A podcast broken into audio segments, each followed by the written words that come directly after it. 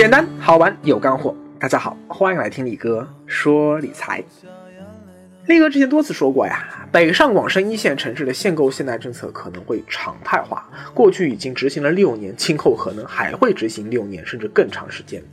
这意味着什么呢？意味着从今往后，可能非常长的一段时间内，想要在一线城市买房的难度只会持续提高，而不会有所下降。更重要的是啊，以目前一线城市的房价，就算不执行限购限贷政策，年轻的普通人想要买房也已经难于上青天了。那么这个问题怎么破呢？力哥之前多次说过呀，二零一六年这一波二线城市甚至部分三线城市房价的飙涨潮啊，本质上是北上广深被严格限购限贷以后购买力溢出效应，哎，他说导致的一个结果，因为钱太多了，没地方去嘛。所以，为什么你看，二零一六年东北地区的城市，包括大城市，房价都没有怎么大幅上涨？为什么中国西部地区大城市的房价也没有怎么上涨呢？但为什么说京津冀地区、长三角地区和珠三角地区的房价都涨了呢？啊，包括了石家庄、合肥，包括长沙，为什么？在罗一笑事件中，罗尔他不在深圳买房，而去东莞买房呢？就是因为当时真正的房子已经限购限贷，他买不起也买不了了。而隔壁东莞这个时候还是价值洼地，当时也不限购限贷，所以罗尔在买房的问题上眼光很准。但现在东莞的房子也不便宜了呀，也开始限制了呀。那么请问珠三角地区下一个价值洼地在哪里呢？我个人的观点是，有可能在中山。一是因为啊，深中通道还未建成，就是从深圳到中山那一条跨海通道还没建成。一旦将来建成了，珠三角东西两的交通成本将大幅降低。深圳，尤其是深圳的南山区的前海蛇口这一带，它作为未来珠三角的中心地区，它的辐射效应，它就会大大的福泽正对岸的中山。力哥之前在广州搞线下活动的时候啊，我发现说，呃，会员来自五湖四海，包括了珠三角东岸的东莞、深圳，也包括东珠三角西岸的中山、佛山，他都会来，因为他们到广州距离其实都不算太远。但是后来我在深圳搞活动的时候啊，哎，发现绝大多数的都是深圳本地人啊，只有极少数一些广州和东莞的人会过来。而珠三角西岸的小伙伴一个都没有过来，就是因为从西岸经过广州再到东岸还是太麻烦。二是因为啊，中山紧贴珠海，而珠海作为珠三角地区最宜居的花园城市，房价也已经很高了。而珠海面积比深圳还强，未来的房价溢出效应，不可能再往南去溢到澳门去嘛，它只能往北溢到了中山，而中山再往北就是佛山。佛山和广州其实已经同城化了，所以中山是夹在了珠海和广州之间的一个价值洼地，其实就和东莞是唯一一个夹在深圳和广州之间的一个重要的城市道理是一样的。好，那么京津冀地区下一个洼地在哪里呢？说实话呀，李哥真还没看出来。因为我觉得到今天来看，北京已经不再是一座宜居城市。你想，这个雾霾多严重啊！北京啊，是一座典型的横平竖直的中心对称结构的一个城市。你看，它连地铁造的也是横平竖直的。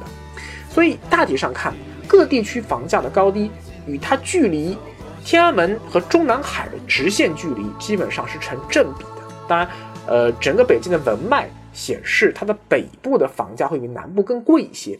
如果你有地铁连通，那当然这地方房价会更高一些。所以说，环首都贫困带，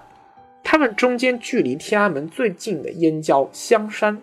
呃，包括大厂，他们的房价是最早起来的。随后是次近的固安、廊坊、涿州，这些地区距离天安门的距离比北京境内的延庆、密云、怀柔还要近。而北部的延庆、密云、怀柔，包括平谷这些。多山的北部的郊区，未来我相信一定也会通地铁，所以我觉得说，在环北京、环首都贫困带上找价值洼地，还不如在北京市内的这些个乏人问津的郊区买房，可能是更好的选择。那毕竟还是北京啊，啊，但前提是你依然不限购、不限贷，而且买得起。至于更远的，像保定啊、唐山啊、张家口啊，这个我就不太多做评价了。好，最后来说说长三角的估值洼地。许多人望文生义啊，以为说长三角和珠三角一样是个三角形结构的都市圈，三个顶点分别在上海、南京和杭州。错了，长三角和珠三角不一样。长三角其实是一个平行四边形的都市圈，它的四个顶点分别是西北的南京、西南的杭州、东北的南通和东南的宁波舟山。长三角都市圈的前称应该是叫长三角杭州湾。都市圈包含了长三角南北两岸的长三角平原和杭州湾北岸的杭嘉湖平原，以及南岸狭长的宁绍平原。而上海呢，它不在这个都市圈任何一个顶点上，但是它恰恰位于杭州湾和长三角的交界处，哎，所以它就成了这个都市圈当仁不让的中心。同样是由于长期的限购限贷政策，导致房价贵的出奇的上海，过去几年也产生了强烈的房价溢出效应。首先溢出的方向是西北的昆山啊，因为上海地铁已经开到了昆山的花桥镇，未来还会进一步延伸到昆山的市区，直至延伸到苏州的市区和苏州地铁相连接。目前昆山坐高铁到虹桥火车站也只要十七分钟啊。相当于在市里面坐个六七站地铁的时间很短，所以说昆山今天房价其实也不算便宜的。而再往上看呢，苏州啊，那苏州本身就是一个体量不小而且非常宜居的经济发达城市，所以就算没有上海的溢出效应，苏州房价也不会低。随后一出方向就是西南方向的嘉兴市，包括它下面的嘉善、平湖啊，包括海宁等等。现在呢，你们看上海这边，无论是地铁的小广告啊，还是房产中介的电话推销啊，介绍最多的就是嘉兴的房子啊，尤其是其中距离上海最近的，坐高铁只要二十三分钟的嘉善的房子。但是你懂的嘛，当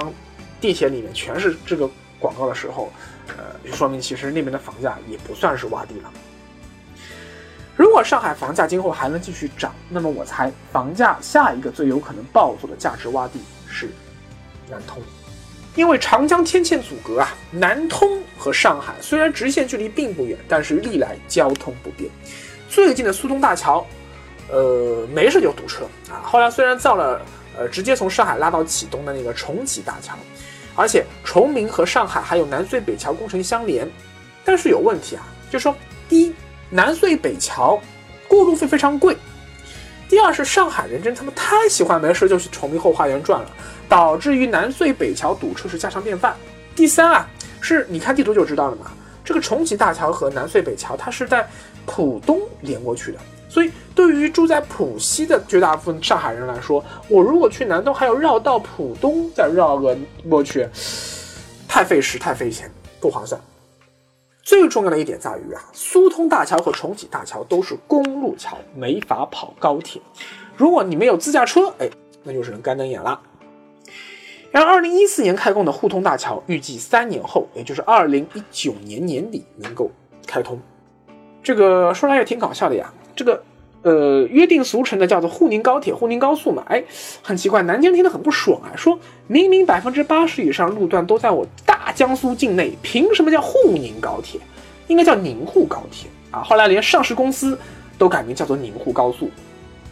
但是呢，南京下面的小伙伴不这么看啊，你看，向来和南京不对付的苏州，就是说，哎，咱们和上海人亲啊。和南京没啥关系，对不对？上海人扫墓，你看都去苏州嘛。苏州人看电视都爱看上海的电视，所以而且苏州话和上海话其实交流也没有任何压力嘛。嗯，对，其实有一点这个广州和深圳的味道，对不对？而贴着上海的苏州下面的像昆山、太仓这些个县级市，那哦，那更是巴不得赶快被上海收编了。你要了我吧，要了我吧，就跟今天墨西哥人想方设法说，哎呀，当年你美国干嘛不直接把我整个墨西哥都给吞并了算了呀？我今天就不要偷渡了嘛，对不对？而这次沪通大桥的连接的是南通市区的港闸区和苏州下面的县级市张家港市。照道理说，这座大桥应该叫做张通大桥才对呀。可是呢，南通却是拼命的要把这座大桥命名为沪通大桥，其实和上海半毛钱关系没有啊。可见南通是多么希望借助这座大桥能和上海攀上点关系啊。所以这座大桥通车以后，我认为至少对于南通港闸区的房价会有一定的助推作用。不仅仅是因为它是可以大幅缓解苏通大桥的一个现在的车流压力，而且它是一座铁路公路两用桥，可以跑高铁。而南通现在没有到上海高铁啊，你要坐高铁去上海，不对不起，到南京绕个大弯子，所以没有人会去坐高铁来上海，只会坐大巴来上海，这个就很不方便，速度也慢，而且还堵车。沪通大桥通车以后，南通坐高铁到上海虹桥站，一个小时里面搞定。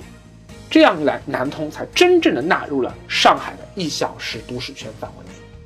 南通之后呢，我猜再下一个明显受益于上海房价溢出效应的，可能是舟山。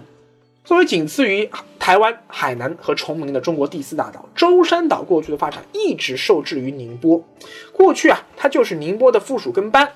上海当年为造深水码头，借了舟山市的洋山岛，并造了一条东海大桥。